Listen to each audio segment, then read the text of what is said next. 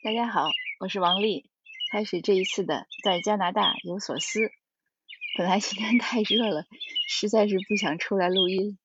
可是我突然听到有这个鸟叫，好像是平时不怎么常听到的一种鸟叫，所以我就赶紧冲出来，呃，录录这个鸟的叫声，也顺便跟大家说一下这两天温哥华的暴热的天气。呃，温哥华的天气呢，就大温地区吧。这两天最高的像我们这边已经就是四十度了，但是我看，呃，今天温哥华市和列治文市本身就只有三十度和三十二度，可能因为他们靠海有海风。那再往内陆，像我们这边是在温哥华市的东边，还有我们更往东都很热，四十度、四十二度、四十五度都有。呃，昨天普遍是高温，昨天都是差不多三十八、四十度，前天也是，所以今天是第三天了。据说是过完今天晚上就好了。我看天气预报，好像明天可以像我们这边就恢复到三十几度了。呃，其实三十几度呢，对温哥华来说也是非常热的，至少在我来这十年是这样。当然，我看到这个新闻上的统计资料说，最近这个热，就是这两天这个热的温度是破了温哥华什么一百年的记录，还是建国加拿大这个有记录的一百五十年，总之是个历史性的新高。我记得我首登的时候呢，是在八月份，当时来了之后觉得温哥华真冷，当时可能是二十几度，呃，我们就就很冷，因为从北京嘛很热过来，就都已经当时都不能穿那个短袖短裤那样子，只能穿长袖长裤，还要穿个夹克。我记得我们住在家庭旅馆，那个家庭旅馆里呢还住着一个 lady，她是来带孩子上夏令营的，当然她也年轻。而且可能因为他来了已经一个多月了，所以他跟着气候走，他就会觉得那个时候很热了。但是这么热的天，你们怎么全家人都穿的这么厚？但我们当时真的觉得冷，而且那那两天好像又是阴天。后来我搬过来之后呢，我就感叹，我说我的裙子可能再也没有机会穿了。大概有个四五年，确实都没有，就裙子都放在那儿。后来有一天，有一年我记得是七月一号，就温哥华就加拿大的国庆节那天真热，我还在想，哎，要不要穿裙子？第二天犹豫了一下，到第三天就七月三号，天气就冷了。我真正穿裙子是从去年开始，那当然之前一七一八年因为做讲座，那也会就是职业装嘛会穿裙子，但是并不是因为气候热穿。去年是觉得夏天觉得哎呀有点热了，穿了两天裙子。那今年呢是第二次，而且今年呢已经热到我把以前在北京的纱裙子都拿出来穿了，所以觉得布的长裙已经太热了。所以今年这个气候也真的是挺挺搞怪的。而且因为大温地区它长期都是凉快的，这边的民居呢，嗯，砖就是这个叫什么？一般的标配呢是没有空调的。你房子建好了之后，它是没有装空调，也没有留装空调的位置，大家也没有买空调的意识，最多可能有的人就是买一个风扇那样子的，也不一年不一定能吹一两次。你像我们从搬家来的时候带了折扇，因为我先生特别怕热，可是那个折扇也就是去年和今年拿出来用一用，以前都留着玩了给孩子。那今年这两天这一热呢，就出了各种各样的笑话。我看微信群里都是段子，什么泡在水里啊，还有就是呃去买空调啊，去抢购啊，抢不到啊，还有人拍那个蜡烛被热弯了的镜头，呃有真有假吧。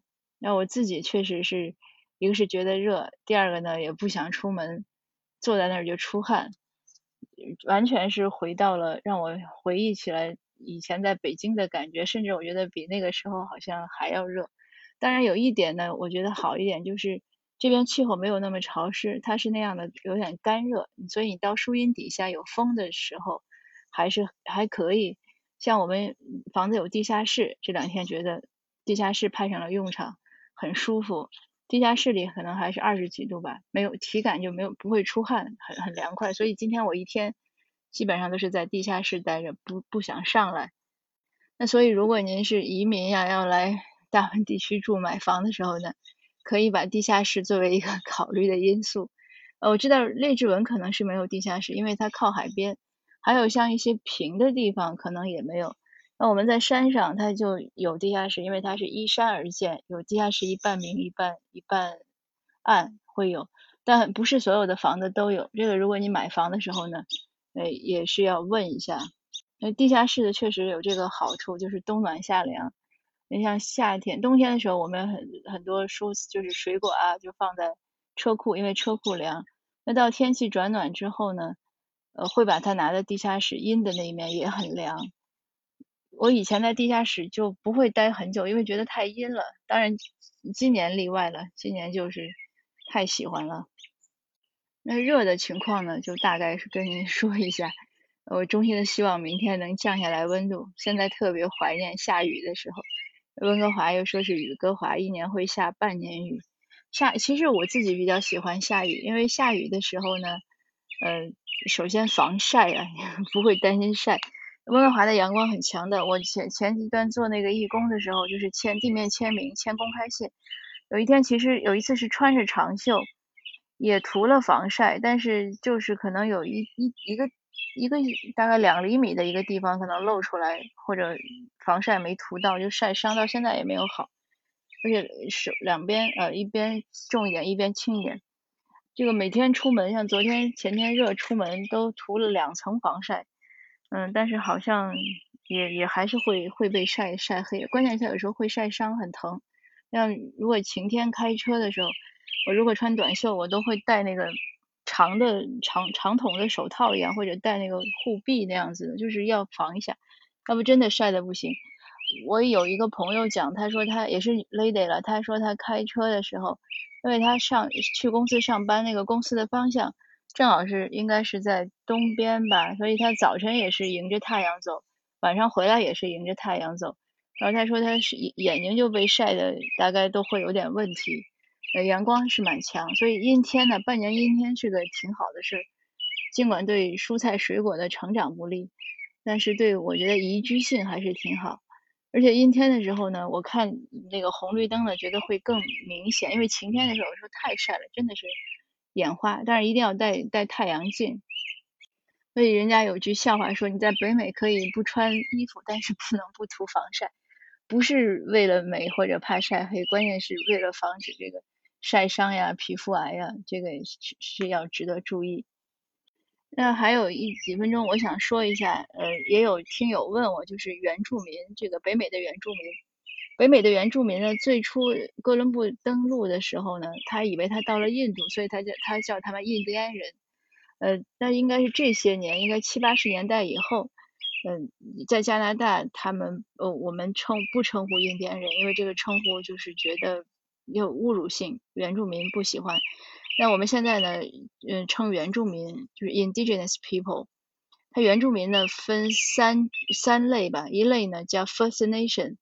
就是可能我们原来常规想的印第安人就是 First Nation，因为北美大陆主要是 First Nation，还有呢一类是靠靠北就北极圈的因纽特人，大家知道就是我们以前叫爱斯基摩人，它其实叫因纽特人。呃，还有一类呢是呃 First Nation 和最早的呃就白人来的这个来的白人混血之后婚姻之后混血之后，他们叫梅地人。呃，所以现在呢。北美的原就加拿大的原住民，至少至少是这样的一种状况。嗯，因为有有听友问我说，看到原住民的这个历史历史事件呀，这样的发发生残骸，发现那个遗体残骸呀，他们有时候有点混淆，说这到底是怎么回事？是印第安人还是什么？那现在就知道他是这样的一个呃名称和这样的一个大概的一个人群分类。那也是因为这个印原住民的。在寄宿学校的遗体残骸连着被发现了两次，都一近一千了吧？嗯，所以原住民的觉得这是个，就是这是个也也不是这个，我觉得不是不只是原住民社区的一个悲剧，是整个加拿大国家的一个悲剧。那也呢，由此呢，就因为马上七月一号是加拿大的国庆节，呃，有人就建议呢，就是国庆节呢不要庆祝了，取消 celebration。呃，我个人呢是赞同的，因为我觉得不说更多的吧，就是现在一个国家里有这么悲伤的事情，那你说怎么还有什么特别欢快的情绪吗？那应该是没有的。那当然了，你说这一百多年的发展，或者说整个加拿大人民啊，包括原住民啊，包括各各各国来的移民，嗯，不惜的奋斗史，这个当然是很值得赞扬的。可是赶上这么大的悲剧发生呢，那在我看来，好像欢快的情绪确实少了一些，就大概是这样的一个情况。我前两天写了一篇文章，也受到很大的争议。呃，今天太热了就不说了，呃，过两天天气凉快再和您分享。呃，谢谢您的收听，我们下次见。